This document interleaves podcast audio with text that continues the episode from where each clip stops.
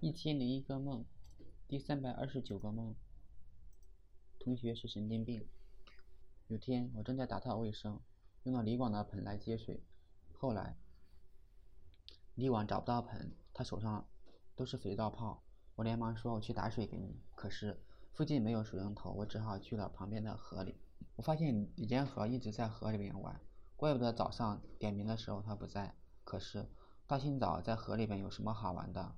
不过，他就是个神经病，脑子跟正常人不一样。吃早饭的时候，我回了宿舍，但是已经很晚了，来不及去食堂打饭，只有我们自己做的土豆丝。几个同学坐在桌子上吃了起来。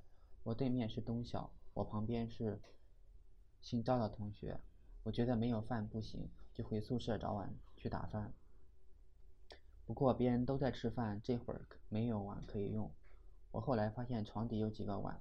我挑了一个稍微干净的，很快我发现床底还有一坨大便，肯定是赵拉的，怪不得他吃饭的时候没有穿裤子，还光着屁股，真恶心。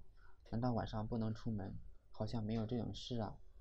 我为什么会想到李建和？我觉得最大原因是因为他有点神经病。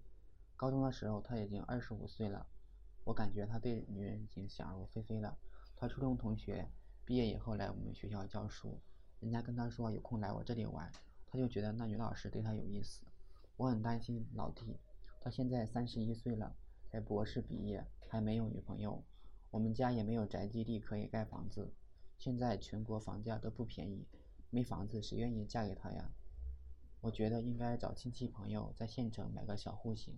我很担心老弟步入李建和的后尘，所以梦里面的赵也有点不正常。中国句古话。孤阴则不生，孤阳则不长。